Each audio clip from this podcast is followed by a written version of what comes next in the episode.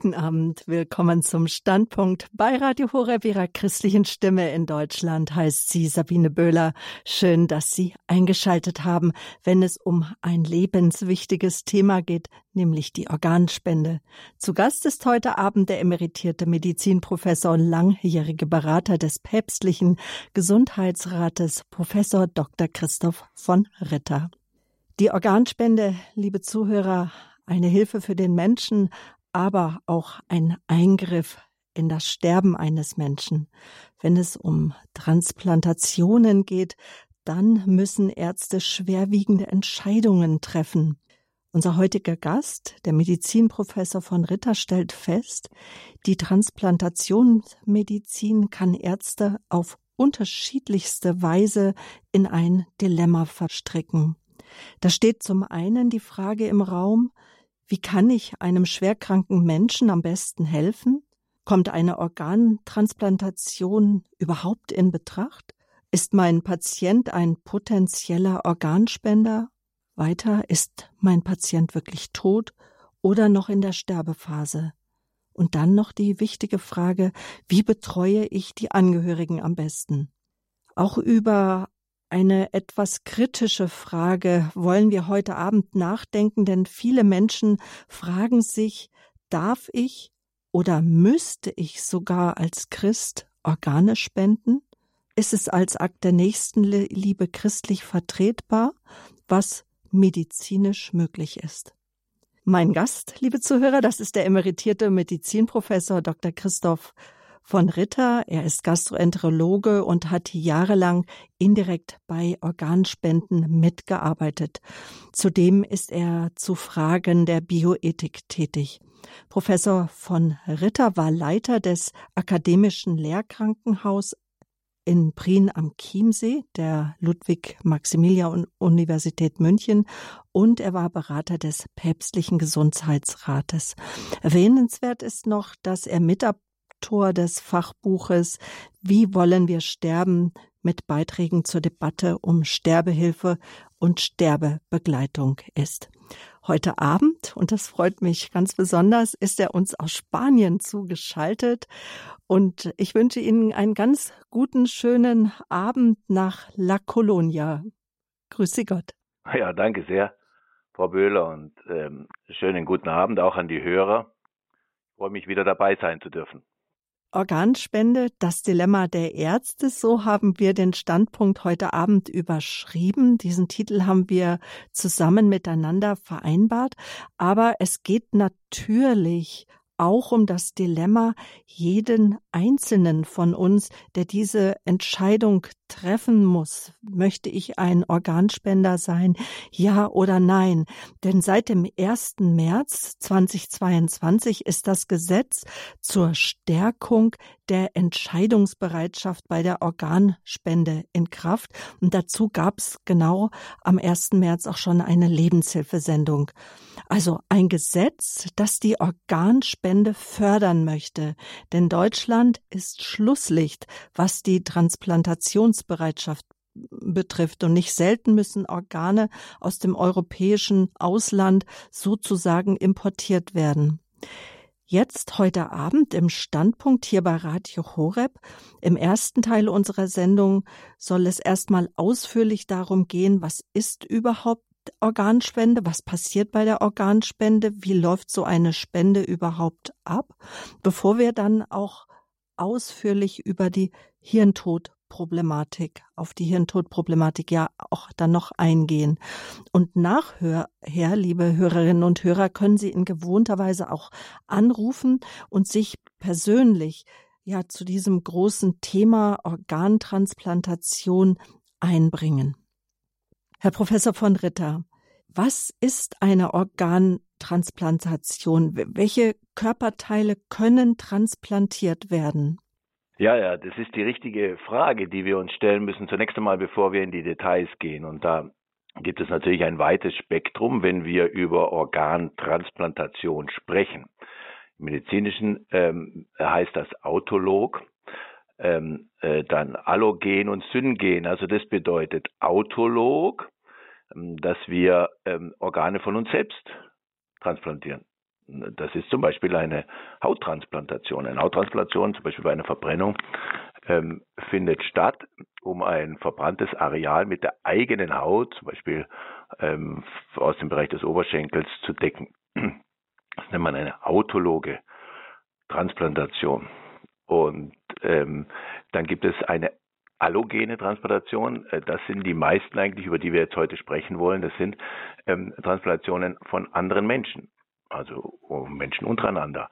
Ähm, mit einer speziellen Untergruppe, das ist ganz selten, das nennt sich Syngen. Das heißt also, wenn zum Beispiel eineiige Zwillinge sich gegenseitig ähm, Organe spenden, dann ist der, das Gen, ähm, die Genausstattung dieselbe.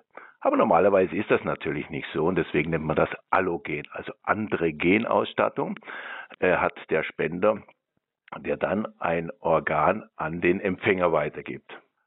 So, und jetzt gibt es ähm, im Bereich dieser allogenen Transplantationen ähm, äh, die zwei wichtigen Untergruppen, das sind die Lebensspenden und die Postmortem-Spende. Und was die Lebensspende angeht, das können äh, das kann stattfinden mit sogenannten paarigen Organen und das häufigste sind die Nieren. Bei den Nieren ist es möglich, dass ein Spender eine seiner Nieren abgibt und die dann von einem Empfänger äh, in einen Empfänger eingepflanzt werden. Das ist eine sehr häufige ähm, Transplantation, ähm, die dann äh, äh, einem Empfänger eine Dialyse, also eine, eine Blutwäsche erspart.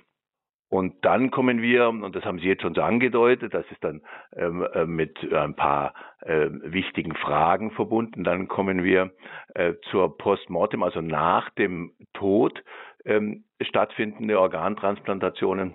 Und äh, über, da muss man dann äh, über die Frage ähm, äh, zum Beispiel des Hirntodes oder wie wir im wissenschaftlichen Bereich sagen, äh, die, der irreversible Hirnfunktionsausfall, das ist eigentlich ähm, der Fachausdruck für den äh, häufig verwendeten Ausdruck Hirntod, muss man da sprechen. Da muss man sprechen über die Problematik ähm, der Empfänger, die zum Teil enorm lange auf diese Transplantation warten müssen dann müssen wir, Sie hatten es ja schon alles angedeutet, müssen wir über Angehörige reden und über uns Ärzte, ähm, die in dieser, in allen diesen äh, Phasen einer Transplantation natürlich äh, eng eingebunden sind.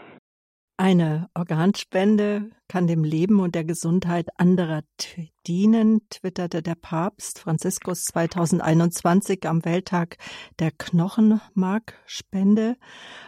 Wer kommt denn alles so als potenzieller Spender überhaupt in Frage? Ja, auch das ist eine gute Frage. Also äh, ganz grundsätzlich erst ab dem 16. Lebensjahr. Ähm, ähm, und ähm, dann äh, übrigens ähm, immer mehr auch im höheren Alter. Es gibt jetzt dann doch so ungefähr 30 Prozent, die schon über dem 65. Lebensjahr sind. Das ist dann keine Begrenzung. Da ist die Begrenzung eher was die Funktionstüchtigkeit des ähm, zu transplantierenden Organs angeht. Und es gibt äh, Ausschlusskriterien.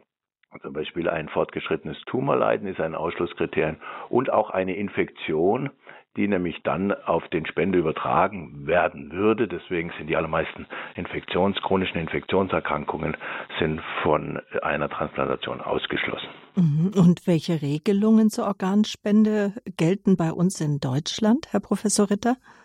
Ja, also ähm, das äh, gibt es im Wesentlichen ähm, gibt es jetzt da äh, zwei Möglichkeiten, ähm, um sich ähm, als Organspender bereit erklären oder, äh, oder einer Organspende zu widersprechen. Und das eine, das gilt bei uns, sich erweiterte Zustimmungslösung. Da gab es auch übrigens ganz kürzlich, 2020, gab es eine Abstimmung im Bundestag und da hat sich die Mehrheit für diese erweiterte Zustimmungslösung entschieden. Was heißt es? Nun, das heißt, dass man zum Beispiel ähm, durch ähm, entsprechende ähm, Ausformulierung, Ankreuzen eines ähm, Organspendeausweises sich zu Lebzeiten bereit erklärt, eine Organspende vorzunehmen.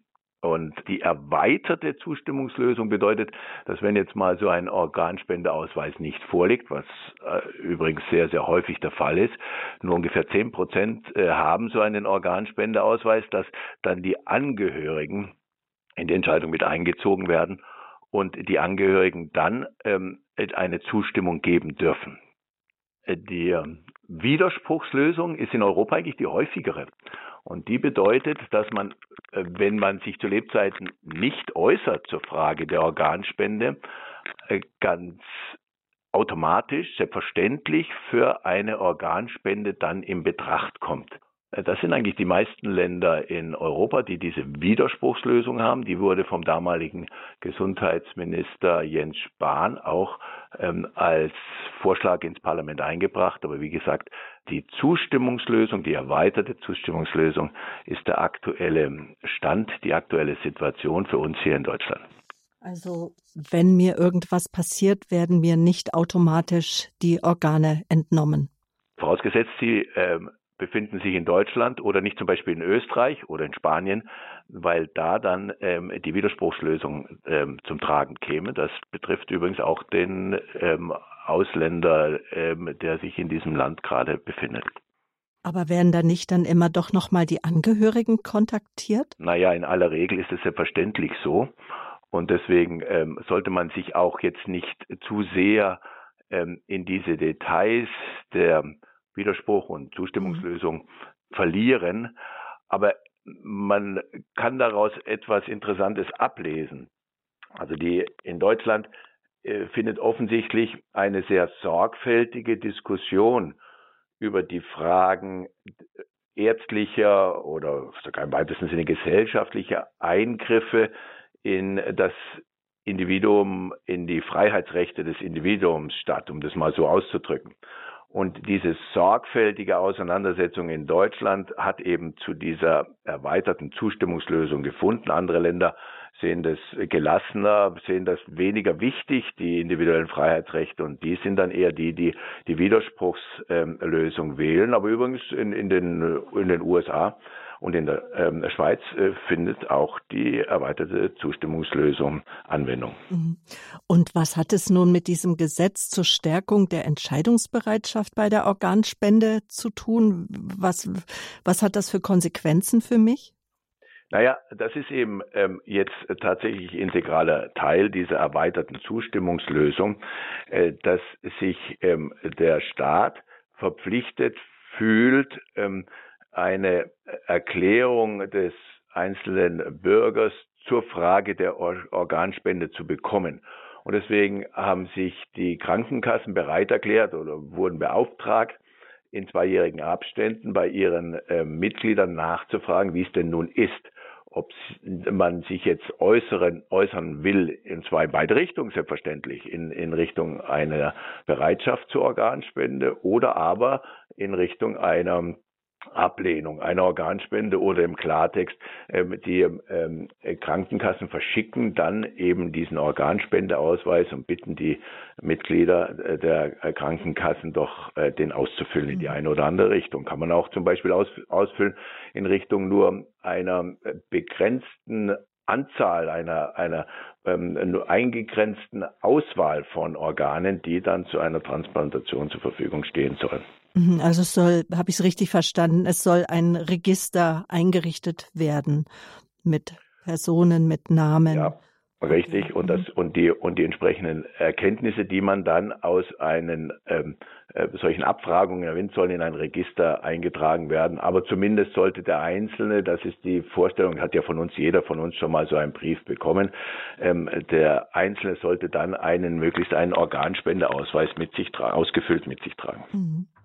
Eine Frage, die auch beschäftigt, äh, gibt es eine Altersbegrenzung für die Organspende, ob jetzt ähm, Lebensspende oder eine mortale Spende?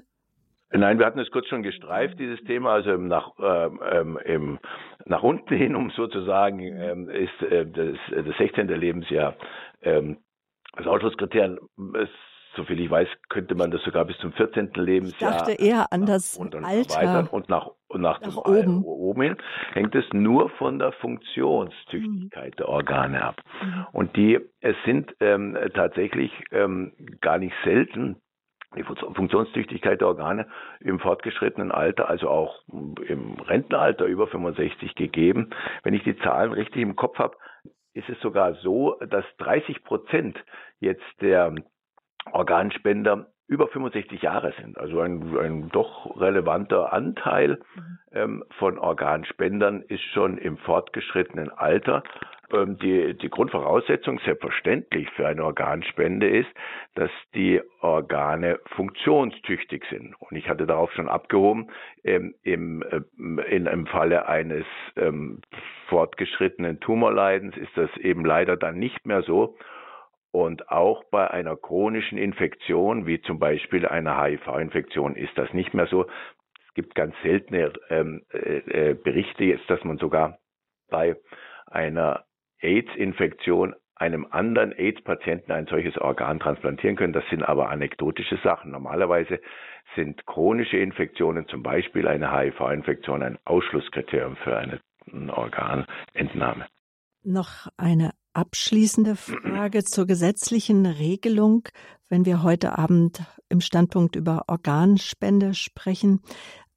Ich kann schon festlegen, welche Organe beziehungsweise Gewebe mir entnommen werden äh, dürfen und ob ich zum Beispiel auch einer Herztransplantation zustimme. Also äh, das sind zwei verschiedene Fragen. Sie können, ähm, jeder, der so einen Organspendeausweis sich mal angeschaut hat, der sieht, dass man da eine Auswahl treffen kann und auch zum Beispiel eintragen kann, händisch, ähm, ob eine bestimmte Transplantation, äh, eine bestimmte Organentnahme, zum Beispiel äh, Hornhaut oder so, ähm, äh, gewünscht und genehmigt und andere Organe nicht zu einer Organspende zur Verfügung stehen. Das kann man selektiv machen.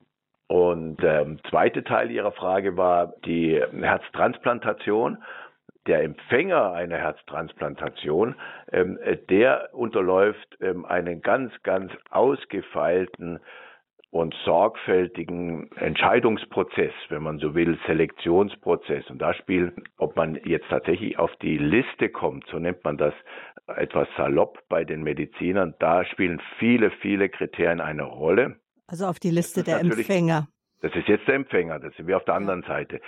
Und der Empfänger muss, ähm, darf, muss Kriterien erfüllen, damit er erstmal für so eine Organtransplantation in Betracht kommt. Das ist ein Allgemeinzustand, der sollte, äh, sobald, solange, wenn er dann auf die Liste kommt, so sein, ähm, dass man ähm, eine gute Hoffnung hat, dass er mit einer Transplantation dann länger weiterlebt.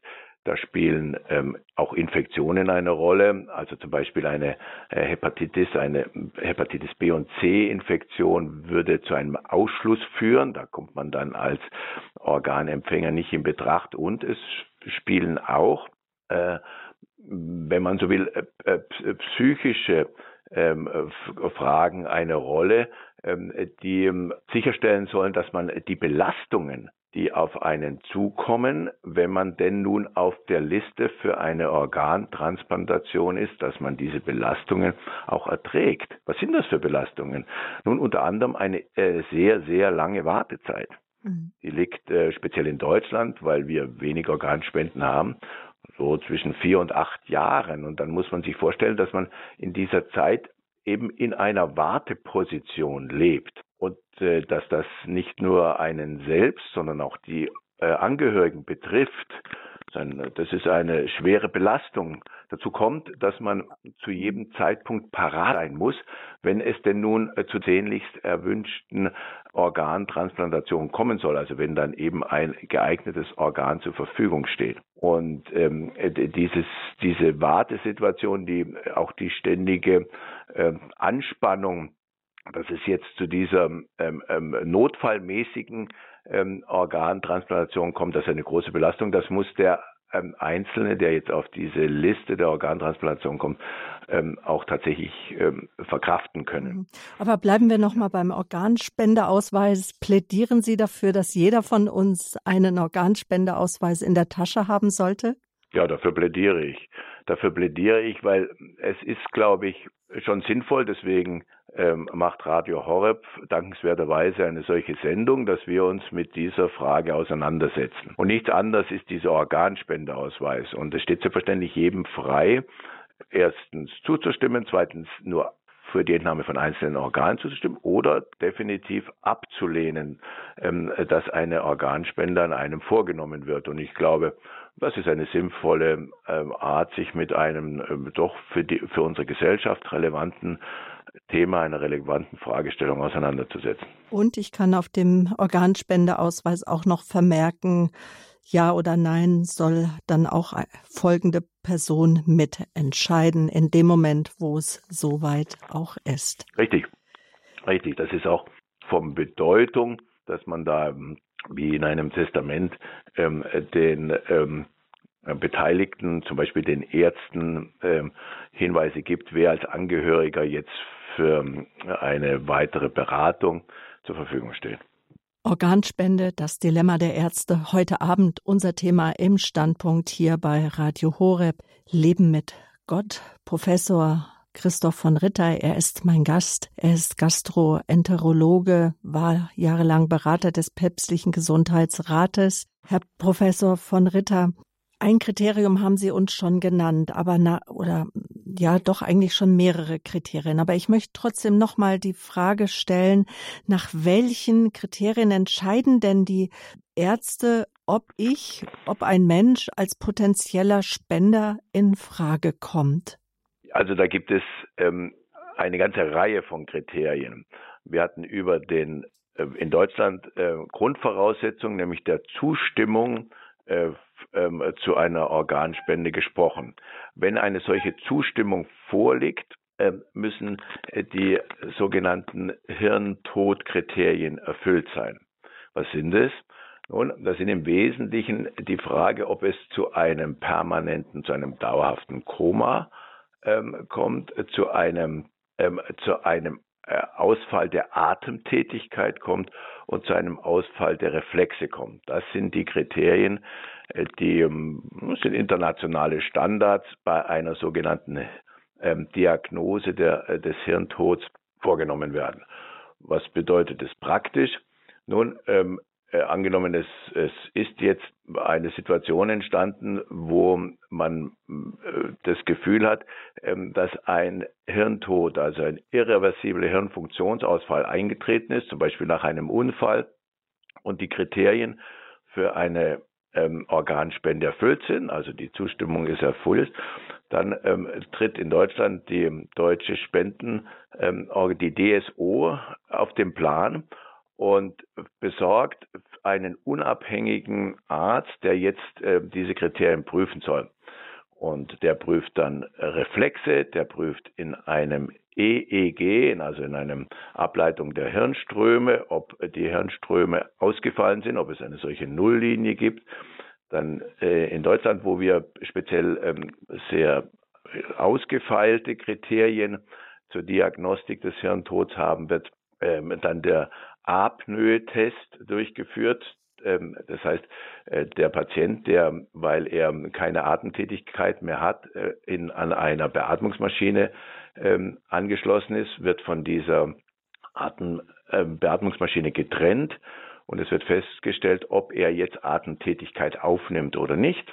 Es werden sogenannte evozierte Potenziale abgeleitet. Das heißt, man ähm, äh, setzt zum Beispiel einen Schmerzreiz und schaut, ob das ähm, eine, einen Ausschlag im EEG, ob das, das eine Reaktion im EEG gibt und noch eine Reihe von anderen Dingen. Ich, nur um das mal zusammenzufassen, es werden jetzt von einem unabhängigen Begutachter festgestellt, ob jetzt diese sogenannten Hirntodkriterien vorliegen. Und äh, das findet unter intensivmedizinischen Situationen statt. Also der Patient ist dann letztlich beatmet. Das ähm, muss äh, diese Kriterien müssen über 72 Stunden bestehen. Das heißt, wir haben eine längere Zeit, wo der äh, Patient beatmet ist auf der Intensivstation, um sicherzustellen, dass es sich nicht doch um einen reversiblen, also einen wieder aufgehobenen Hirnfunktionsausfall handelt. Das ist eine wichtige Frage, zum Beispiel bei ähm, Unterkühlung äh, kann es sein, dass wenn der Patient wieder ähm, äh, normale Körpertemperatur hat, dann kommt die Hirnfunktion wieder. Es kann zum Beispiel sein, äh, dass bei einer Medikamentenvergiftung äh, nur scheinbar ein irreversibler Hirnfunktionsausfall vorliegt, der dann reversibel ist, also rückgängig gemacht werden kann. Und deswegen diese 72 Stunden. Und ähm, wir können vielleicht nachher dann darüber sprechen, dass das natürlich auch äh, für Ärzte, Pfleger und speziell für Angehörigen eine ähm, Belastung darstellt. Ein Teil des Dilemmas, die, den man, mit dem man konfrontiert ist, wenn es um die Organspende geht. Also Organe können entnommen werden, wenn umgangssprachlich der Hirntod festgestellt wird, also die irreversible Hirnfunktionsstörung, wie, die, wie Sie sagen. Über 72 Stunden wird beobachtet, also das sind ja mehrere Tage. Und das äh, Schlimme ist ja, dass ein Mensch, der eine irreversible Hirnfunktionsstörung hat, aussieht, als würde er schlafen. Also er hat warme Haut, er hat rosig sieht er aus. Er sieht doch oftmals schon doch sehr gesund aus. Also wenn ich mich an meinen Bruder erinnere, der im Wachkoma lag und äh, dann, also der im Koma lag und dann nach Jahrzehnten im Wachkoma dann gestorben ist. Also er sah sehr, sehr gesund aus. Ja, das tut mir leid zu hören, dass Sie eine solche Erfahrung machen mussten. Und es ist in der Tat so, wie Sie es gerade beschreiben, dass die für den Außenstehenden ein beatmeter Patient äh, ganz bestimmt nicht die normalen Kriterien eines Toten erfüllt. Was finden wir denn eigentlich normale Kriterien äh, für einen Toten. Das ist ja ähm, also eigentlich für Jahrtausende ähm, die gängige Erkenntnis der Menschheit. Das sind nämlich Totenflecken und das ist zum Beispiel die Totenstarre. Die treten meistens so ja 48, 72 Stunden spätestens nach dem ähm, Tod auch, manchmal schon deutlich früher. Und dann sagen wir, der Mensch ist tot. Und ähm, dann würden wir rückblickend, wenn wir das in der in der Klinik ähm, dann beschreiben würden, würden wir rückblickend einen Todeszeitpunkt ähm, festlegen, der dann bestätigt wird durch diese sicheren Todeszeichen. Nun und ähm, solche sicheren Todeszeichen, das sagten Sie, das hatten Sie ja beobachtet, äh, die kann man tatsächlich bei einem äh, Menschen, der jetzt für eine äh, Organtransplantation ansteht, zu einer Organentnahme ansteht, nicht feststellen, sondern das ist ein Patient, der ist, ähm, dessen Haut ist gut durchblutet, das wird durch die intensivmedizinische Behandlung sichergestellt. Der hat eine ruhige Atmung, die dann durch eine Beatmungsmaschine sichergestellt wird. Und das ist natürlich für Angehörige äh, eine Belastung. Es ist ähm, dann ähm, verwirrend, um das Mindeste zu sagen, ähm, dass jetzt äh, hier ein toter Mensch einem äh, äh, im Bett äh, einem gegenüber ist.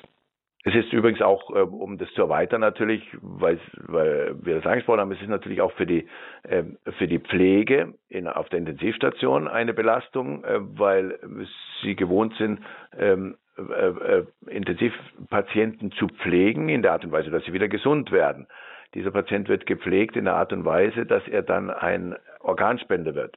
Für die Ärzte ähm, gibt es eine äh, doppelte Belastung. Die eine ist die, dass wir sicherstellen müssen, dass diese, das nennt man auch Konditionierung, also die Vorbereitung auf die Organtransplantation, äh, Verzeihung, auf die Organexplantation ähm, dann nach den Regeln erfolgt. Aber gleichzeitig ähm, haben wir natürlich auch gegenüber den Angehörigen Pflichten und äh, es ist besonders in einer solchen Situation notwendig, die Angehörigen eines Organspenders ganz engmaschig zu betreuen, sodass man da viele Aufgaben hat in einer so, solchen Situation.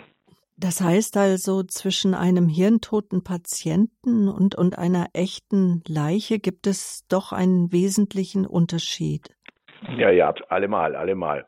Und zwar ähm, doch gravierend. Also äh, das, was wir als Leiche verstehen, ähm, äh, das ist ein Mensch in einer komplett anderen Konstellation zu dem, den, der einen irreversiblen Hirnfunktionsausfall hat. Und ähm, deswegen äh, fühlen wir uns äh, zu diesem Menschen, der den Hirnausfall hat, emotional ganz anders hingezogen als zu jemand, der jetzt als ähm, Leiche deutlich erkennbar ist. Das ist ein äh, deutlicher Unterschied, keine Frage. Und, und was passiert denn jetzt eigentlich dann bei einem Menschen, der auf eine natürliche Art und Weise sein Leben aushaucht? Also äh, der nicht an eine Herz-Lungen-Maschine angeschlossen ist, also der nicht künstlich beatmet wird und äh, sonstige, ähm, an dem sonstige lebensverlängernde Maßnahmen vorgenommen wurden. Ja, das, äh, früher hatten, haben wir diese Kenntnis alle gehabt, weil früher war jeder von uns mal ähm, bei den Angehörigen, die zu Hause verstorben sind, dabei. Und heutzutage ist es tatsächlich so, dass ähm, die Menschen meist in Krankenhäusern versterben. Deswegen wissen wir eigentlich nicht, wie die Sterbephase abläuft im Detail, aber ähm, an sich ist das ähm, für uns alle äh, ganz natürlich einsichtig. Es kommt äh, zu einem letzten Atemzug. Also die, die Atmung eines Sterbenden wird ähm, zunächst unregelmäßig, das heißt im äh, Fachausdruck eine Chain Stokesche Atmung. Das heißt, da finden Phasen von sehr tiefer Atmung und dann Phasen von Atemstillstand statt. Und das ist ein ähm, doch häufig sicheres Zeichen, dass der äh, Tod unmittelbar bevorsteht. Und dann äh, findet, ja, äh, so wie man das eben auch so landläufig, wie man das so nennt, der letzte Atemzug statt. Und wenn dann der Atemstillstand eingetreten ist, dann würden wir als Mediziner zunächst einmal den Todeszeitpunkt annehmen. Da ähm, muss man aber auch mit der äh, nötigen Sorgfalt vorgehen. Und ich sagte das schon zuvor. Wir würden dann nach einer gewissen Zeit die sicheren ähm, Todeszeichen ähm, erwarten, um ähm, dann rückblickend tatsächlich bei diesem ähm, letzten Atemzug dann ähm, den Todeszeitpunkt einzutragen. Also eigentlich ähm, machen wir das in der Medizin rückblickend, wenn dann die ähm, sicheren Todeszeichen aufgetreten sind. Und diese Sterbephase ähm, ist für uns alle eigentlich äh, ganz intuitiv klar. Der Patient wird ja ruhiger, er wird dann komatös. Das nennt man, Koma ist eine Situation, wo man nicht mehr ansprechbar ist. Das tiefe Koma ist dann, äh, wenn man keine Reflexe mehr hat dann kommen diese Veränderungen ähm, des, der Atmung. Das sind dann ist ein Ausfall des Stammhirns und dann versterben wir übrigens äh, in aller Regel aus meiner Erfahrung über äh, 20 Jahre meiner Klinik äh, versterben wir alle sanft.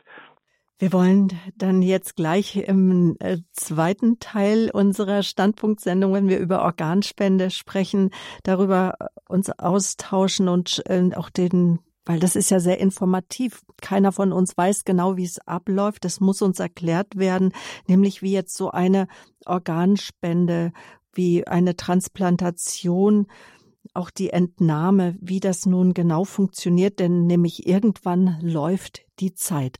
Aber wir nehmen uns jetzt erstmal Zeit hier im Standpunkt bei Radio Horeb für eine kurze Verschnaufpause und dann spreche ich weiter mit meinem Gast, dem äh, emeritierten Medizinprofessor Dr. Christoph von Ritter. Bleiben Sie dran.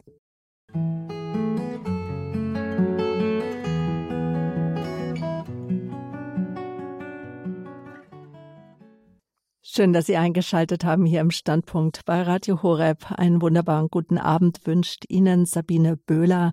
Wir sind im November. Das ist der sogenannte Mo Sterbemonat, der Monat, wo wir unserer Verstorbenen gedenken, aber auch der Heiligen, also aller Menschen, die vor uns vorausgegangen sind. Jeder von uns wird einmal von dieser Erde gehen und der eine oder andere Mensch erhofft, dass er noch etwas länger bleiben kann, weil er nämlich schwerst krank ist, chronisch krank ist und vielleicht auf eine Organspende wartet, auf ein Organ, das ein, nur einem Menschen entnommen werden kann, bei dem man weiß, dass er nicht mehr länger lebensfähig ist. Nur 72 Prozent aller Menschen ähm, besitzen ähm, bisher einen Organspendeausweis beziehungsweise haben sich bisher dazu geäußert, ob sie nun Organspender sein möchten oder nicht. Und 14 Prozent äh, haben den Ausweis bisher verwendet, um einer Organspende zu widersprechen. Trotzdem ist Deutschland wohl Schlusslicht in Europa. Händeringend wird auf Spenden gewartet. Wir wollen Sie informieren über das Für und Wider. Und wir wollen heute Abend ähm, sprechen wir über das Dilemma der Ärzte, die uns nämlich ja darüber informieren, was geschieht bei einer Organspende.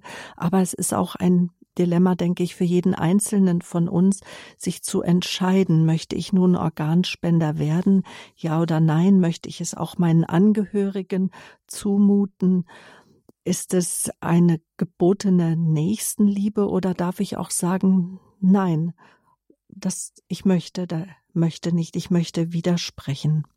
Herr Professor von Ritter, ich möchte mich jetzt mit Ihnen über die praktische Umsetzung einer Transplantation unterhalten. Und Sie haben gesagt, die allererste Voraussetzung ist, dass irreversible Hirnfunktionsstörung, dass sie festgestellt wird.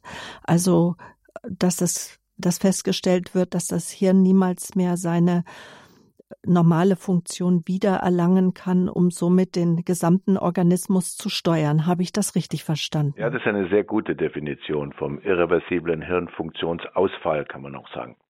Und was pa passiert dann, wenn ich bereit bin, ein Organspender zu sein. Gehen wir mal davon aus, gleich das wichtigste Organ, das Herz, das Organ, wo wir auch sagen, dort ist unsere Seele beheimatet.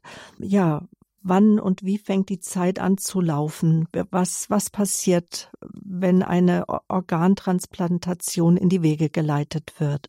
Ja, wir hatten einen Teil davon gerade schon besprochen. Das könnte man im weitesten Sinne für die jetzt äh, letztendliche Auswahl des Organspenders und dann die Konditionierung bezeichnen.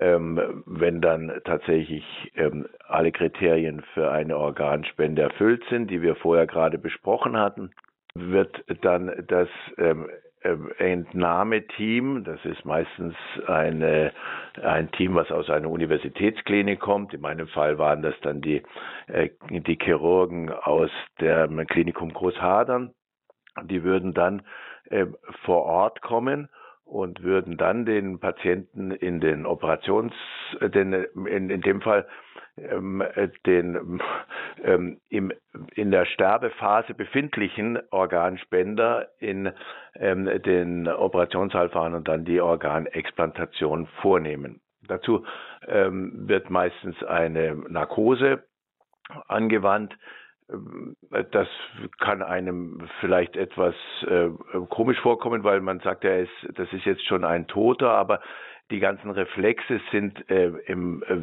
äh, bei diesen Organspendern noch vorhanden, sodass dann unter einer ähm, leichten Narkose die ganzen Organe entnommen werden. Die werden dann ähm, möglichst schnell an äh, die verschiedenen Zentren verteilt, wo dann die Organtransplantation ähm, äh, stattfinden soll und dort äh, sollte idealerweise der Organempfänger dann schon vor Ort sein, der dann auch schon vorbereitet ist für die entsprechende Transplantation. So ist im groben der Ablauf von der Organspende zur Organtransplantation. Und wer braucht in der Regel ähm, ein Spenderorgan? Nun, das sind eben ähm, äh, Patienten, bei denen ähm, ein ähm, Organ kurz vor dem Ausfall steht. Und das sind äh, der, der, der, klassische Fall, eben auch die, die klassische erste Transplantation vom Christian Barnard in ähm, Kapstadt ist das Herz bei, bei entsprechenden Herzerkrankungen. Das können äh, Infektionen sein oder solche, sonstige äh, Dinge, die das Herz äh, betrifft. Ähm, kann es sein, dass man mit allen Medikamenten nicht mehr äh, zu einer normalen Herzfunktion kommt. Und äh, ein, ein solches terminales, wie wir sagen, also wenn man so will, endgültiges Herzversagen ähm, ist äh, die ähm, Indikation, ist, ist der Grund, warum man dann zum Beispiel eine Herztransplantation vornimmt. Mhm. Und wie groß ist dann die Zeitspanne äh, zwischen der Transexplantation, also der Entnahme bis hin zur Transplantation? Ja, das ist eine gute Frage. Ähm, der sollte möglichst kurz sein, aber wir können äh, die Organe schon auch in einer entsprechenden Konservierungslösung ähm, äh, aufbewahren und über einen gewissen Zeitraum äh, dann in, äh, es, äh, aufbewahren für die spätere Transplantation. Aber je früher diese Transplantation stattfindet, desto günstiger ist es. Und deswegen sind auch die Lebensspenden mit einer so günstigen Prognose behaftet, weil eben der ähm, Spender, zum Beispiel ein naher Angehöriger und der Empfänger im gleichen Krankenhaus sind und die Entnahme und die entsprechende Transplantation dann praktisch ähm, äh, sofort ähm, unmittelbar hintereinander weg äh, stattfinden kann. Also und, Lebensspende, also die Klassik, die, Klassiker, die, die Niere oder Leberlappen, ne?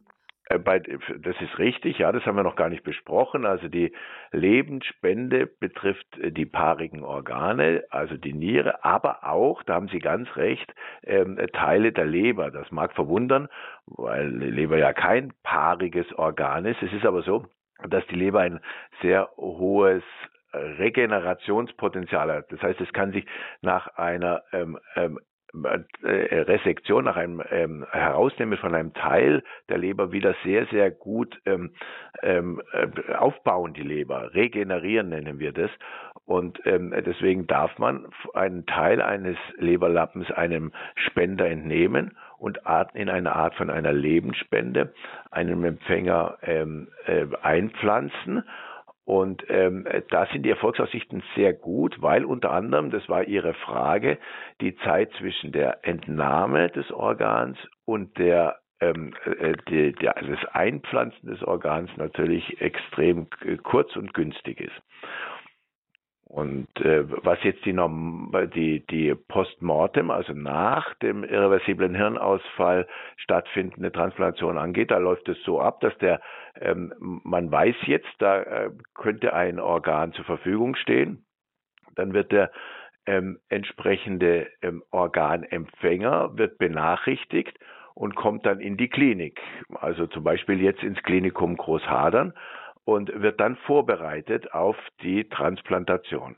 Großhadern in München. Mhm. Das, das Klinikum Großhadern in München oder jede andere Universitätsklinik, die Transplantationen ausführt. Ähm, äh, ich sage nur Großhadern München, weil äh, das mein Standort eben mhm. Äh, war. Ähm, aber das betrifft natürlich jede Universitätsklinik. Und der Organempfänger ist dann vor Ort, der wird häufig mal bei Nacht und Nebel von zu Hause äh, in die Klinik gebracht und ähm, dann äh, mit äh, entsprechend für die Transplantation vorbereitet, ähm, damit da kein Zeitverlust mehr entsteht. Wenn das Organ dann eingetroffen ist vom Spender, sollte es möglichst sofort transplantiert werden. Die Chirurgen haben ähm, äh, dort äh, in solchen Situationen häufig ähm, ähm, sehr, sehr anstrengende ähm, Tagesabläufe, weil es manchmal so ist, dass die explantierenden Ärzte dann auch bei der Transplantation tätig sind. Und ich war immer beeindruckt, wie ähm, äh, mit welchem äh, mit welcher Energie, mit welchem äh, Ausdauer ähm, diese äh, Transplantationschirurgen dann ähm, häufig tätig waren. Mhm. Der andere Aspekt ist aber auch vielleicht zu berücksichtigen. Es ist ähm, dann doch leider äh, immer mal wieder so, dass die ähm, Organempfänger benachrichtigt werden, schon auch in die Klinik kommen und dann aus unterschiedlichen Gründen ähm, die Organspende dann doch nicht stattfinden kann. Das kann sein, dass man ähm, während der Organentnahme feststellt, dass die Organe doch nicht für eine Transplantation geeignet sind. Und das ist dann besonders bitter, wenn äh, dieser nach so einer langen Wart äh, Wartezeit äh, ein, äh, ein potenzieller Organempfänger nach allen Vorbereitungen dann wieder nach Hause gehen muss. Ich habe das mehrmals erleben müssen und in sehr, sehr trauriger Erinnerung. Aber äh, Ihre Frage war jetzt, äh, wie äh, der Ablauf ist. Der Ablauf äh, ist eben so, dass die, das äh, Explantationsteam in die Klinik kommt und die Organe dann an der Universitätsklinik ähm, äh, zur Transplantation kommen. Hm, und, und Organe können dann auch über mehrere Kilometer transportiert werden. Äh, es, sie müssen nicht innerhalb von 60 Minuten oder 120 Minuten verpflanzt werden, sondern wir reden da schon von Stunden, oder? Ja, ja, ja, ja von Stunden und und ähm, also ein, ein Zeitraum von 24 Stunden ist mit den entsprechenden ähm, Lösungen ähm, äh, mhm. ohne weiteres verträglich, weil ja natürlich die ähm, Organe, wie Sie richtig andeuten, über Eurotransplant, auch über größere Entfernungen dem geeigneten Empfänger zugeführt werden können und sollen. Das, das Eurotransplant ist ähm, die Organisation, die in Europa ähm, die Organvergabe äh, koordiniert. Und da wird natürlich versucht, möglichst äh, ortsnah ähm, die Organe zu äh, vergeben, aber zum Teil kann es auch über größere Entfernungen stattfinden. Nun ist es ja in der Medizin oftmals so, dass wir denken, dass Menschen daran interessiert sind, sich auch finanziell zu bereichern. Wie, was beobachten Sie da äh, gerade in Bezug auf Organspende? Ah ja, also das ist ein seltener Ausnahmefall äh, vom äh, Professor Bolsch in, in Essen, der, den Sie vielleicht ansprechen. Und da war die Situation, muss man schon sagen, so, dass er ähm, ähm, äh, natürlich in Kritik gekommen ist, ist auch ähm, entsprechend verurteilt worden, weil er tatsächlich finanzielle Anreize im Zusammenhang mit der Transplantation gesetzt hat, allerdings nicht für sich persönlich, sondern für seinen Forschungshaushalt. Das finde ich schon, dass man das betonen sollte, aber immerhin. Es ist richtig, dass ähm, ähm in, in einer solchen ähm, tatsächlich äh, empfindlichen Situation ähm, in dem es um Organspende und, äh, und Organempfang geht, selbstverständlich äh, keinerlei finanzielle ähm, Überlegungen oder gar Anreize eine Rolle spielen dürfen. Das betrifft speziell natürlich die Frage des ähm, kriminellen Organhandels. Ähm, äh, das ist ein ganz besonders dunkles Kapitel äh, der Transplantationsmedizin dass nämlich ähm, ähm, Organe aus ähm, Ländern mit bedürftigen Menschen ähm, in Länder transportiert werden, wo ähm, besser gestellte ähm, Menschen dann ähm, diese Organe äh, erwerben, kaufen. Ähm, äh, das ist ähm, international geächtet ähm, scheint aber ähm, doch ähm, irgendwo im Untergrund äh, immer wieder stattzufinden. Wir wollen ja heute Abend hier im Standpunkt bei Radio Horeb ihrer christlichen Stimme in Deutschland. Mein Gast ist der Mediz emeritierte Medizinprofessor Dr. Christoph von Ritter. Er war jahrelang Berater des päpstlichen Gesundheitsrates. Er ist Mitautor des Buches Wie wollen wir sterben mit Beiträgen zur Debatte um Sterbehilfe und Sterbebegleitung. Wir wollten, möchten ja heute Abend über das Dilemma der Ärzte sprechen, aber auch über das Dilemma ja der Angehörigen. Wie nehme ich denn jetzt Abschied von meinem Angehörigen oder oder erstmal so?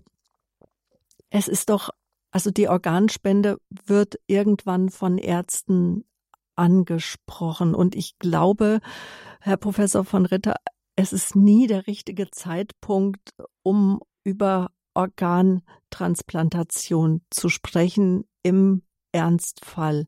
Aber wie, was geben Sie uns jetzt so hier im Standpunkt mit auf den Weg? Wie sollten wir uns dennoch mit dem äh, Thema beschäftigen? Denn es steht ja im Raum. Denn jeder von uns kann potenzieller Organspender sein. Ja, also vielleicht eine jetzt passende Bemerkung dazu. Es ist wirklich dankenswert, dass Radio Horeb und Sie, Frau Böhler, sich dieser Frage annehmen, weil äh, wir sollten uns mit diesen Fragen äh, zu einem Zeitpunkt beschäftigen, wo sie eben jetzt nicht ähm, äh, äh, gerade wo, wo sie nicht aktuell werden, wo sie nicht akut werden. Und das tun wir ja jetzt gerade in dieser Sendung. Und ähm, deswegen scheint es mir sehr sinnvoll, dass jetzt in Deutschland ähm, ähm, diese Aufforderung alle zwei Jahre zur Überlegung bezüglich der Organspende, äh, diese äh, Aufforderungsbriefe versandt werden. Und das ist der richtige Zeitpunkt, um sich auch mit Angehörigen zu besprechen, um einen Standpunkt zu finden. Und äh, ich glaube schon, dass es zumutbar ist, dass wir uns ähm, in einer solchen Situation beschäftigen. Und es ist richtig, dass wir in, äh, in einer frühen Phase einen Standpunkt einnehmen, wie der nun, der nun auch immer sei. Wenn es denn nicht stattfindet in einem frühen, ähm, zu, zu einem frühen Zeitpunkt, äh, da gebe ich Ihnen vollständig recht. Ähm, das ist ähm, in aller Regel mit ähm, großen Problemen behaftet, über eine Organspende zu sprechen, wenn es äh, gerade zu einem hochdramatischen Krankheitsfall oder einem Unfall gekommen ist. das ist tatsächlich äh, dann ein äh, besonders ungünstiger Zeitpunkt. Und in der Tat ist es so, dass äh, die ähm, bei uns geltende seit 2020 erweiterte Zustimmungslösung ähm, da besondere Schwierigkeiten aufwirft, weil niemand von den Angehörigen, der sich möglicherweise noch nie mit dieser Frage beschäftigt hat, möchte in der Situation jetzt eine Entscheidung treffen. Ähm, es ist tatsächlich auch so, dass ähm, man sehr vorsichtig sein muss von ärztlicher Seite, wenn man da jetzt irgendwelche ähm, ähm, Nachdruck ähm, ausübt, weil ähm, nicht selten es dann später zu ähm, Schuldgefühlen kommt, dass man diese Entscheidung vielleicht zur Organspende äh, zu früh, zu leichtfertigt und nicht in Übereinstimmung mit zum Beispiel der ganzen Familie getroffen hat. Also wir haben in Deutschland in einer Notfallsituation ähm, mit unserer Zustimmungslösung äh, tatsächlich eine schwierige Situation, um eine Einwilligung zur Organspende zu bekommen. Und ähm, das scheint aber mir doch sehr sinnvoll zu sein, weil wir wollen alle differenziert mit diesem Thema, mit dieser Fragestellung umgehen. Und noch einmal, deswegen sollte man sich vorzeitig damit beschäftigen und nicht warten, bis es dann zum Notfall kommt. Mhm. Und würden Sie auch dafür plädieren, dass ich mir als Angehöriger, wenn ich mit der Frage konfrontiert werde, dass ich mir die Zeit nehme, die ich brauche. Sie haben gesagt am Anfang der Sendung, ein unabhängiger Gutachter äh, stellt die irreversiblen Hirnfunktionsausfälle fest. Über 72 Stunden wird der Patient beobachtet. Das sind etwa drei Tage, vier Tage. Und wenn ich mir als Angehöriger nicht sicher bin, dass ich mir dann ruhig noch mal ein paar Tage Zeit nehme bis zu der Entscheidung? Ja, das, äh, da könnte es sich um ein Missverständnis jetzt handeln. Also die ganze äh, äh, Diagnostik bezüglich des Hirnfunktionsausfalls findet erst dann statt, wenn eine Einwilligung, äh, eine grundsätzliche Einwilligung zur Organspende vorliegt. Wenn die nicht vorliegt, äh, kommt es gar nicht äh, zu einem zu einem Beginn dieser ähm, Hirntoddiagnostik. Die wird gar nicht, die findet gar nicht statt, sondern ähm, es wird dann eine normale Versorgung äh, des Patienten, zum Beispiel auf mhm. der Intensivstation, vollzogen. Also das ist also, ja sogar vielleicht noch tröstlicher erstmal, dass wenn ich die Entscheidung treffe, wird nochmal eine bestimmte Zeit lang der Patient beobachtet und sicherlich kann ich auch in dieser Zeit meine Entscheidung dann, wenn ich denke, nein, ich möchte es doch nicht, doch noch einmal zurückziehen. Ja, absolut. Also äh, mhm. die, die Widerrufung bei, in, in Deutschland im Rahmen der erweiterten Zustimmung kann allemal jederzeit stattfinden. Ja. Gut. Bevor wir jetzt die Hörer einladen, liebe Hörerinnen und Hörer, Organspende, unser Thema heute, wir haben die Sendung überschrieben, ähm, das Dilemma der Ärzte, aber ich möchte es auch erweitern, das Dilemma von jedem Einzelnen von uns, ist zu entscheiden.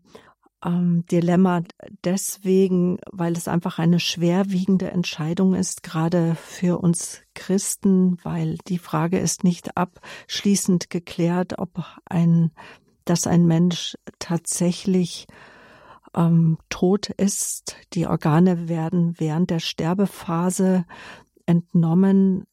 Kritiker sagen sogar, die Entnahme ist sozusagen dann das endgültige ähm, bedeutet den endgültigen Tod eines Menschen. Und ähm, man könnte sich jetzt auch fragen, warum eine Organentnahme, also äh, nicht von einer Leiche entnommen, also ex cadavere entnommen werden kann. Aber ich denke, das liegt auf der Hand, weil dann einfach die Organe nicht mehr versorgt sind mit den lebensnotwendigen, äh, also oder keine Funktionen mehr aufweist, oder? Ja, das ist vollständig korrekt natürlich.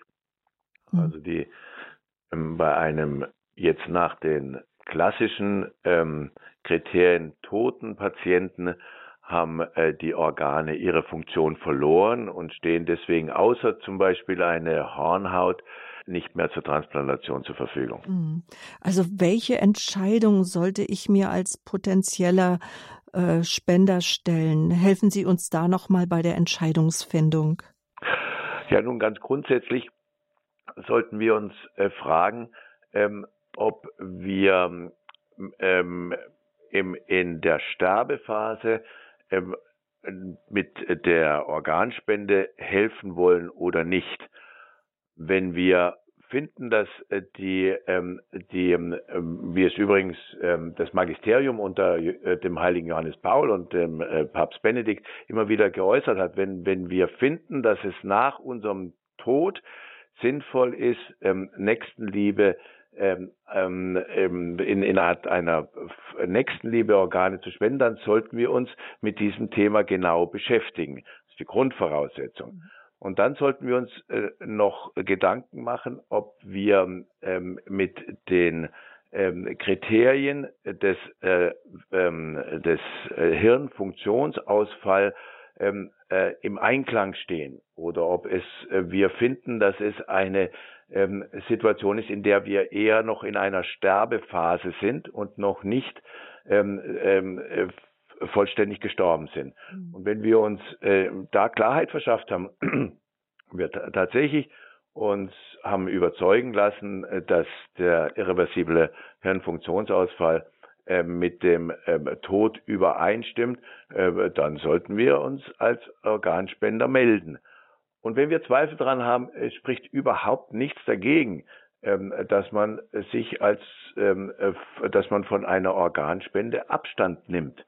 Entscheidend scheint mir zu sein, dass wir ähm, in, äh, wenn man so will, ruhigen, ähm, äh, zu ruhigen Lebenszeiten, vielleicht jetzt gerade im November, wo wir immer auch über das Ende des irdischen Lebens nachdenken, äh, sich mit dieser Frage beschäftigt, sich mal ähm, in der Familie austauscht und äh, dann ähm, ruhig über einen solchen Organspendeausweis sich entweder für oder auch klar gegen eine Organspende äh, äußert. Und noch eine abschließende Frage. Wen sollte ich in meine Überlegungen mit einbeziehen?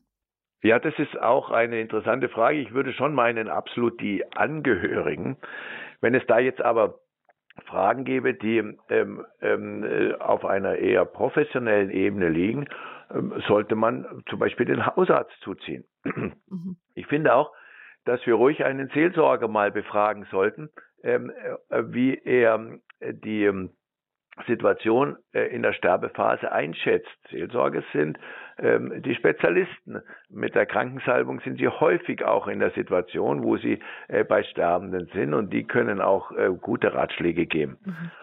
Ähm, so dass das ähm, Personenkreise wären, die man dann für so eine Entscheidung mit äh, hinzuzieht. Mhm.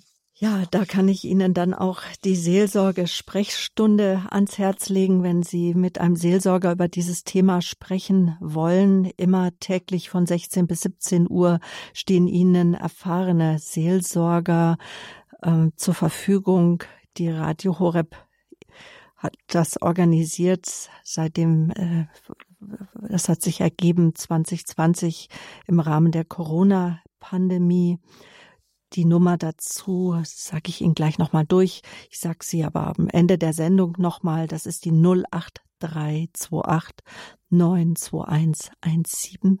Also wenn Sie mit einem Seelsorger darüber sprechen möchten. Aber jetzt wird die Hörertelefonnummer wichtig, denn jetzt möchte ich Sie ganz herzlich einladen, sich bei diesem wichtigen Thema doch mit Fragen und Anmerkungen einzubringen. Großes Thema Organspende. Sie können anrufen unter der 089 517 008 008. Haben Sie noch nie angerufen oder schon lange nicht mehr, dann hören Sie eine Bandansage mit unseren Datenschutzbestimmungen von Radio Horeb lassen sich davon nicht beunruhigen. Es entstehen keine zusätzlichen Kosten oder dergleichen. Ähm, und äh, dann nimmt mein Kollege in der Regie, unser ehrenamtlicher Kollege Klaus Debes, Ihre Anrufe entgegen.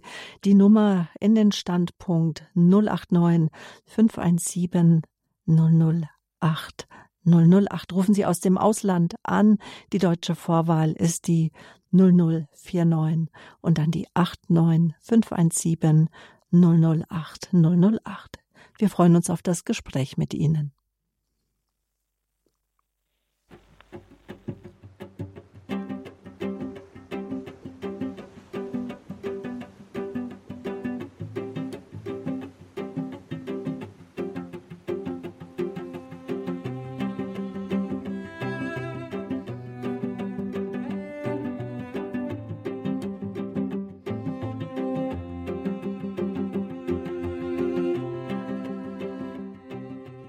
Heute Abend geht es um die Organspende. Menschen Organe zu spenden, ja, das schenkt anderen Menschen Lebenszeit und Lebensqualität. Nierenkranke Menschen können so zum Beispiel durch eine gespendete Niere von der Dialyse befreit werden.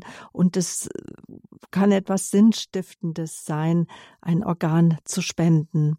Schwieriger ist allerdings die Frage für viele Menschen im Zusammenhang wenn die Organspende mit dem eigenen Sterben steht. Und damit haben wir uns jetzt die letzte Stunde sehr ausführlich beschäftigt, gerade auch mit der Hirntodproblematik. Und wir haben Sie eingeladen, liebe Hörerinnen und Hörer, sich einzubringen mit Fragen, mit Anmerkungen. Ich sehe, die Leitungen sind voll. Und ich darf die erste Hörerin ganz herzlich begrüßen. Das ist äh, Frau Faber. Guten Abend, Frau Faber. Ich bin, äh, das ist doch gegen Gott, weil ich, wir beten doch immer in Rosenkranz, ja. dass die Tote Ruhe lassen. Das ist genau die gleiche, wenn jemanden abtreiben tut, Lebende, da verstehe ich nicht. Kann mir jemanden das erklären? Weil das, wenn jemand das machen wir, Frau Faber. Genau. Und äh, Herr Professor von Ritter, Sie, war, Sie waren ja auch Berater gerade des päpstlichen Gesundheitsrates und haben sich natürlich auch mit den ethischen Fragen setzen Sie sich heute noch auseinander. Und das ist auch gerade eine Frage, die uns Christen nämlich beschäftigt. Darf ich eingreifen? Darf ich Organe spenden? Naja gut, ähm, da hat sich äh, die katholische Kirche ähm, äh, ziemlich deutlich geäußert. Der, sowohl der heilige Johannes Paul, Papst Johannes Paul, als auch Papst Benedikt XVI. haben es mit der unserer katholischen Lehre vereinbar angesehen, dass man nach dem Tod Organe spendet als Zeichen ähm, der Nächstenliebe oder wie Sie es so schön ausgedrückt haben, als sinnstiftende Maßnahme.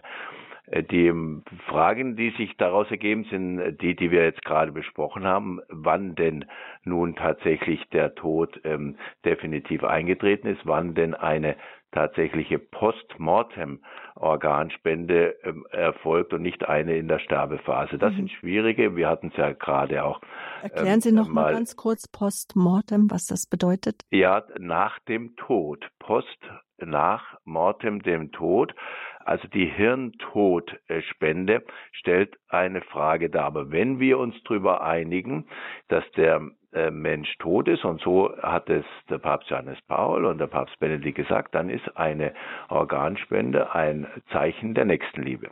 Und insofern nein, ich sehe jetzt ähm, speziell, was die aktuelle Lehre der katholischen Kirche angeht, keinen Widerspruch zur Organspende. Ich sehe allerdings schon, die äh, Frage, ob äh, man individuelle Sorgen bezüglich der Frage des Hirntods oder der Organspende generell hat. Und ich sehe deswegen überhaupt kein Problem in einer Ablehnung einer Organspende auf einer Basis einer individuellen Entscheidung. Mhm. Dann bedanke ich mich bei Frau Faber für Ihren Anruf. Alles Gute für Sie, Gottes Kraft und Segen. Aus Erfurt ist uns nun Frau Kellermann-Spang zugeschaltet. Guten Abend. Guten Abend. Ähm, ich begrüße dieses Thema, weil ich mich seit vielen Jahren damit beschäftige und äh, muss Ihnen sagen, ich bin jetzt irgendwo äh, zu einer Erkenntnis gekommen, dass ich das nicht machen möchte. Ich erkläre Ihnen das auch. Mhm. Ich bin äh, in einem äh, drei Generationen Haushalt groß geworden und habe alle Menschen hier in unserem Haus äh, pflegen und sterben sehen. Und der letzte Mensch war meine liebe Mama. Und ich muss Ihnen ganz offen ehrlich sagen, wenn ich in diesem Haus sterben darf, dann möchte ich so von dieser Welt gehen, wie mich und uns unser Herrgott geschaffen hat. Wir sind Geschöpfe unseres Herrgotts und kein Mensch hat das Recht, in diese Schöpfung einzugreifen. Das ist mein Beitrag heute Abend. Ganz herzlichen Dank, Herr Professor Schön. von Ritter. Möchten Sie noch etwas dazu ergänzen oder sollen wir es so stehen? Ja, das würde ich gerne. Ich finde das einen wunderbaren Beitrag und es zeigt, ähm, dass wenn eine Situation besteht, wie sie uns die Hörerin gerade geschildert hat, dass sie in diesem drei Generationen Haushalt ähm, schon mehrere Male das Sterben erlebt hat, dass wir dann einen ganz anderen Zugang finden ähm, zu unserem Sterbe, äh, zu unserem Sterben. Und mir scheint doch ein Problem zu sein, dass in unseren modernen Gesellschaften das Sterben äh, doch sehr isoliert und ähm, ausgesondert in den Kliniken stattfindet und deswegen für die allermeisten in unserer Gesellschaft nicht so geläufig ist, mhm. wie das uns so schön die Hörerin gerade geschildert hat. Mhm.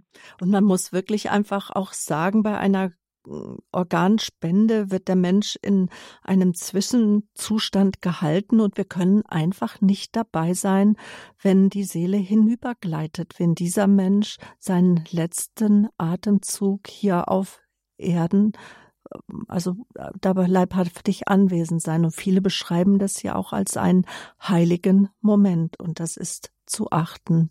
Dankeschön, Frau Kellermann-Spang. Grüße nach Erfurt. Eva Maria Weiler aus München, einen herzlichen guten Abend. Lange nicht mehr gehört. Hallo. Der schönen guten Abend. Ich bin zwar sprachbehindert vorweg, aber Gott sei Dank geistig klar. Deshalb konnte ich mich ganz klar schon vor vielen Jahren damit auseinandersetzen, ob ich das machen will oder nicht. Und diesbezüglich habe ich jetzt eine Frage zu dem Organspendeausweis. Ich habe den jetzt alle paar Jahre immer wieder neu gemacht, mhm. weil ich weiß ja nicht, ich kann mir einfach vorstellen, wenn der schon was weiß ich, ich glaube 2009 habe ich mich entschieden, Organspenderin zu werden. Wenn ich den immer noch hätte, den alten, könnte ich mir vorstellen, dass das dann nicht mehr so gültig ist. Deshalb habe ich den alle paar Jahre erneuert. Oder wie läuft das ab? Wie muss man das handhaben? Also ähm, wunderbar dieser Beitrag und finde es im höchsten Maße bemerkenswert, dass Sie Ihren Ausweis alle zwei Jahre erneuern.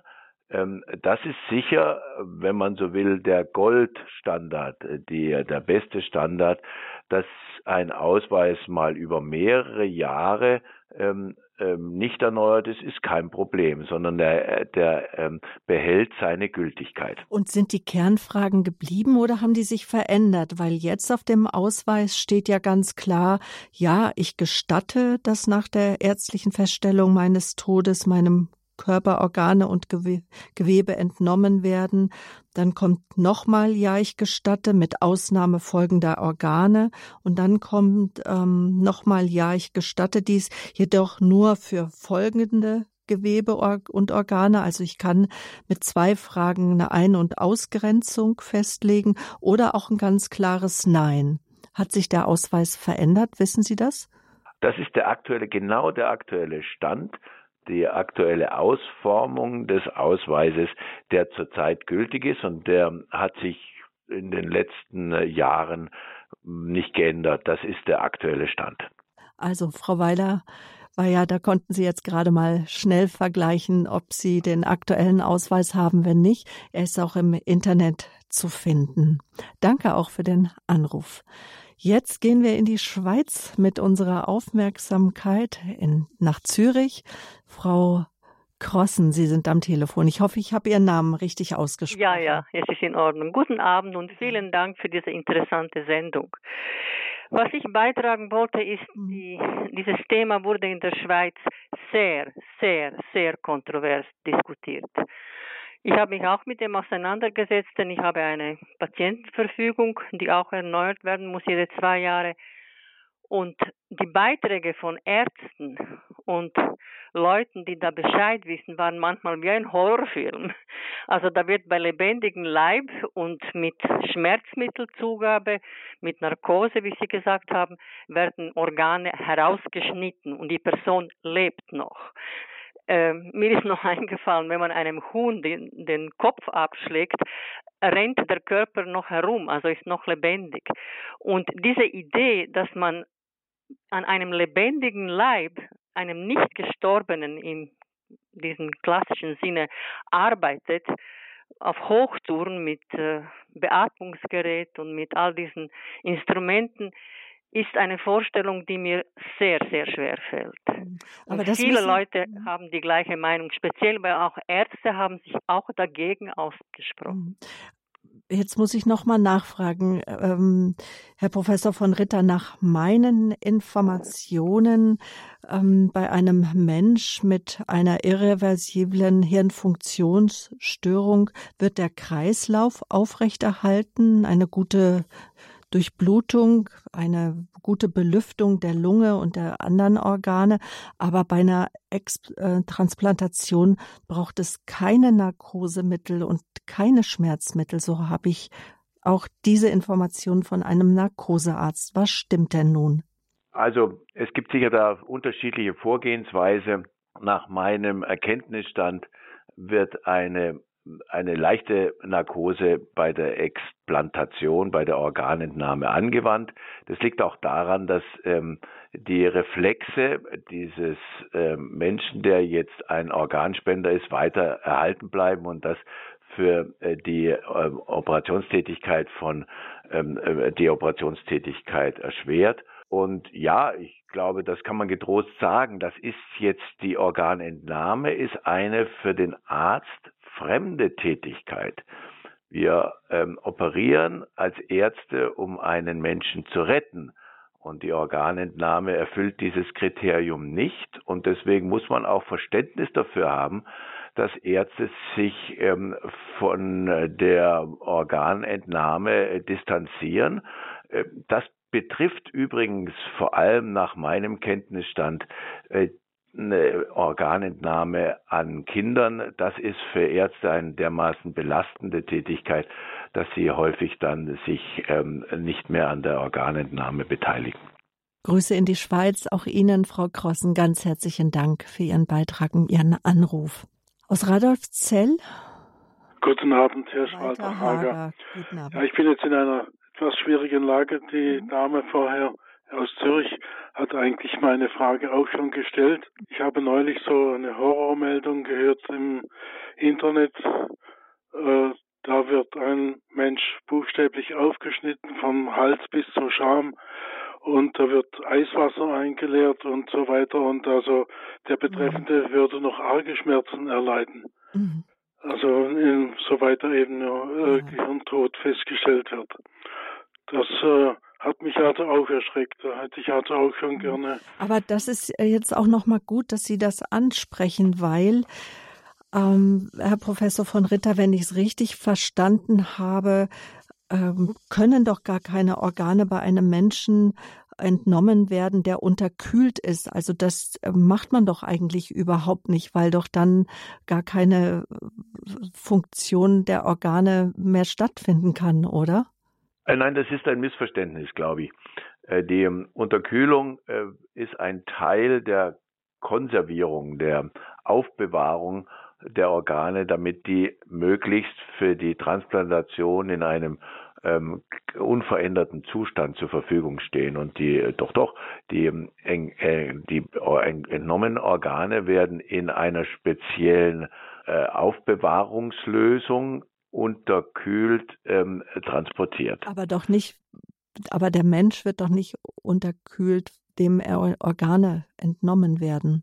Äh, nein, also der, ähm, der Entnahmevorgang beinhaltet doch eine ganz schnelle Unterkühlung. Ah ähm, ähm, die findet ähm, tatsächlich lokal statt, aber auch durch, ähm, durch Einleitung äh, von ähm, kalter Lösung in das ähm, Gefäßsystem. Und die Unterkühlung äh, bei der äh, Organentnahme ist ein wichtiger Faktor. Ich hatte vielleicht, ist das ein Missverständnis, vorher gesagt, dass wir beim Organspender sehr vorsichtig sein müssen. Also wenn Sie zum Beispiel einen Menschen haben, der jetzt ähm, vielleicht in einen ähm, äh, in einen See gefallen ist und dann unterkühlt ist, da müssen wir lange warten, um sicherzustellen, dass es jetzt tatsächlich zu einem irreversiblen Hirnfunktionsausfall gekommen ist oder ob die Unterkühlung nicht, wenn sie dafür verantwortlich für die Symptome verantwortlich ist und wenn eine Erwärmung stattfindet, wieder die Organe und auch das Gehirn funktionieren. Das äh, könnte ein Missverständnis gewesen sein. Aber dass bei der Organentnahme eine Unterkühlung sowohl des Patienten als auch der Organe stattfindet, ist absolut ähm, Standard.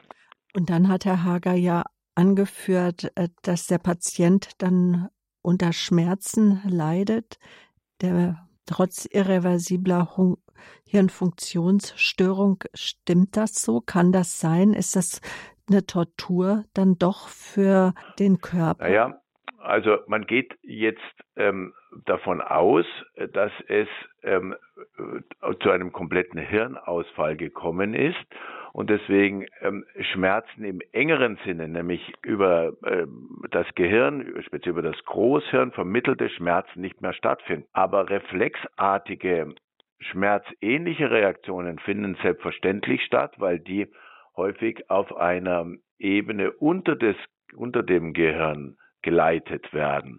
Und ähm, auch andere Funktionen sind nach einem irreversiblen Hirnfunktionsausfall weiter intakt.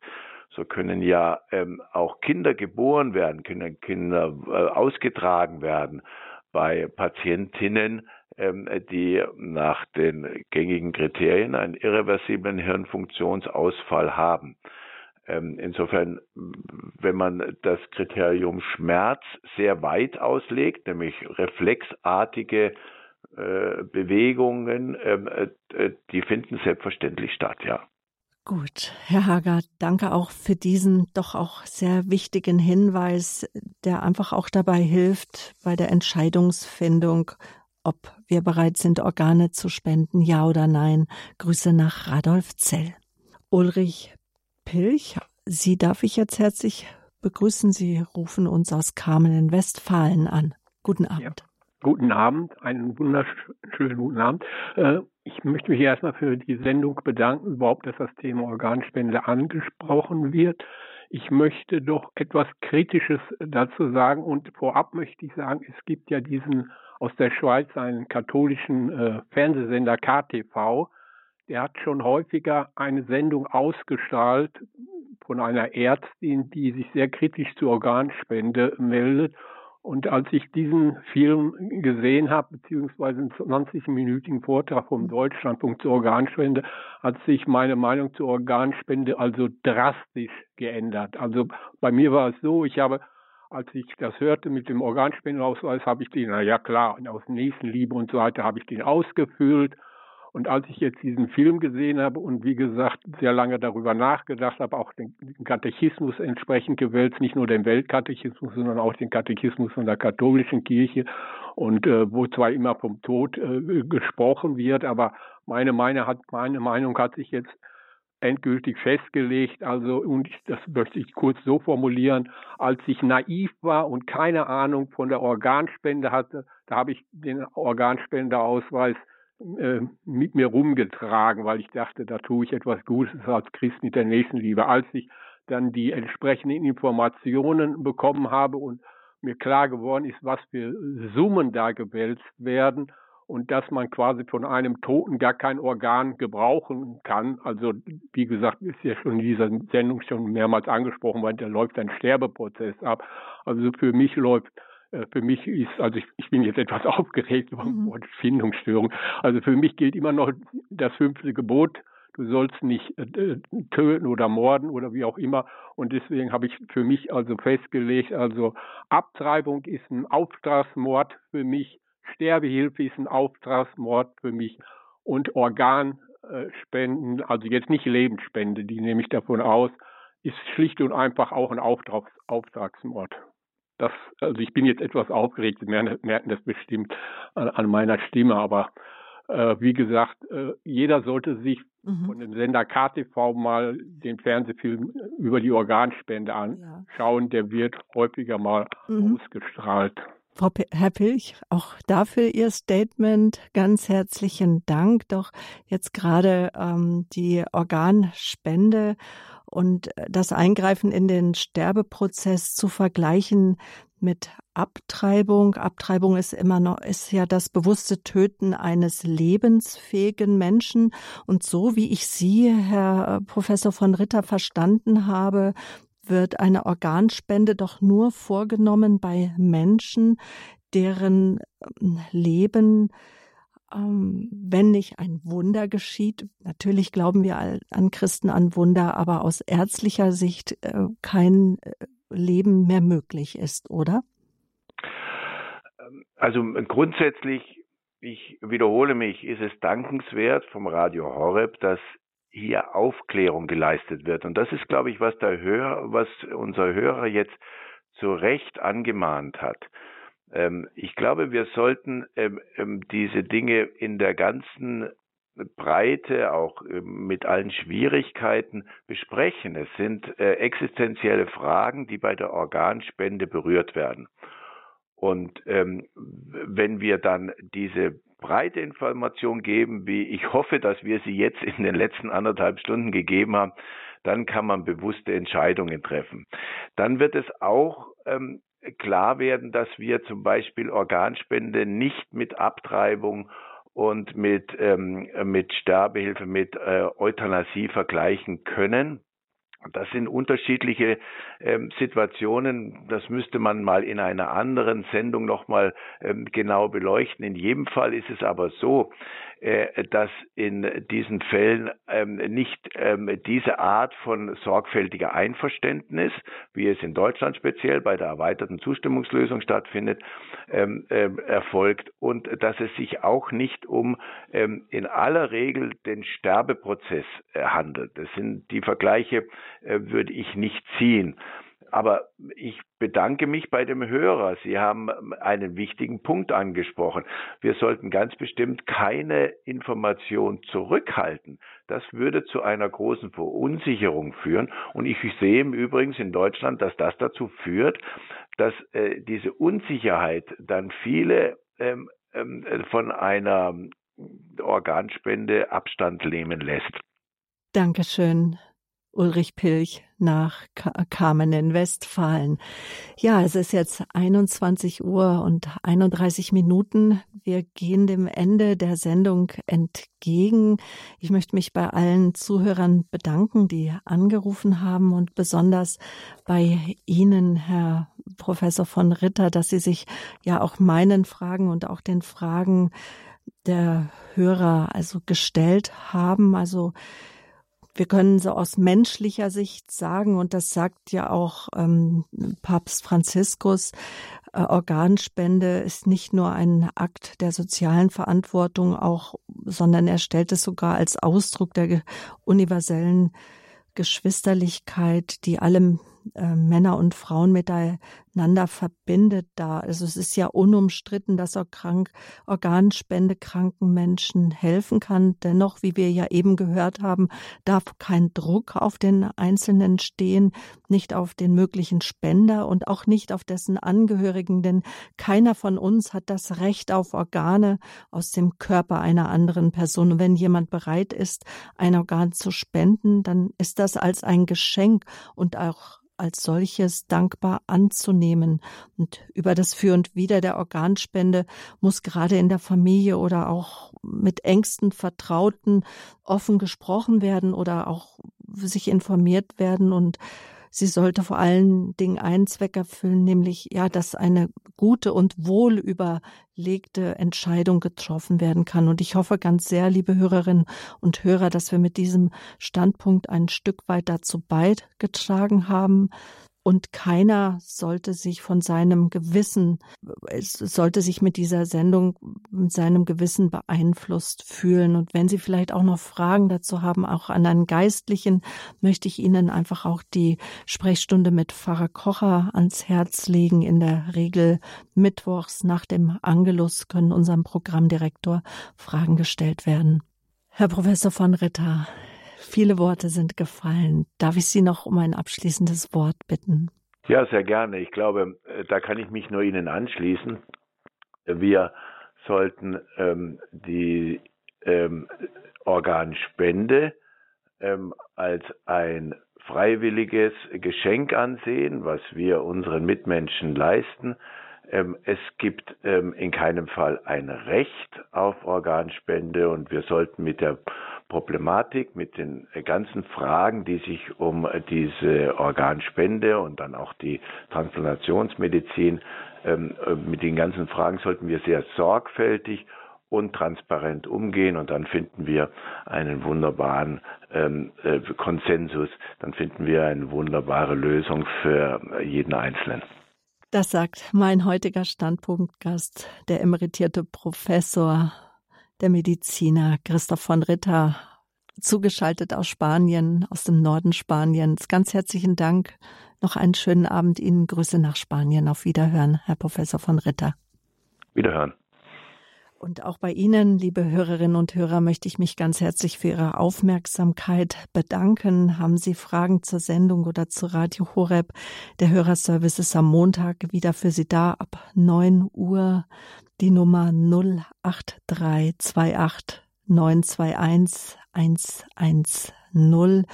Wir leben ausschließlich durch Ihre Liebesgabe, durch Ihre Spende. Herzlichen Dank für Ihre regelmäßige Unterstützung. Und sollten Sie ein Hörer sein, der vielleicht noch nie etwas gespendet hat, wir freuen uns über jeden Euro, den Sie entbehren können. Wir wissen schon, es sind gerade nicht ganz einfache Zeiten, aber Sendungen wie diese sind dank Ihrer Spende möglich. Herzlichen Dank dafür über DAB Plus oder die Radio Horeb App. Vielleicht haben Sie sie schon auf dem Handy, kann sie im Podcast heruntergeladen werden. www.horeb.org slash Mediathek. Eine CD können Sie auch in gewohnter Weise bestellen. Am nächsten Sonntag, das ist der 13. November, da ist der äh, ist Dr. Michael Feil zu Gast. Er ist Referent für Glaubensfragen und Bioethik der Deutschen Bischofskonferenz. Er ist mein Gast. Wir sprechen über die christliche Patientenvorsorge für ein selbstbestimmtes und würdevolles Leben bis zuletzt. Also auch Nächste Woche beschäftigen wir uns mit dem Lebensende. Damit verabschiede ich mich von Ihnen, Ihre Sabine Böhler.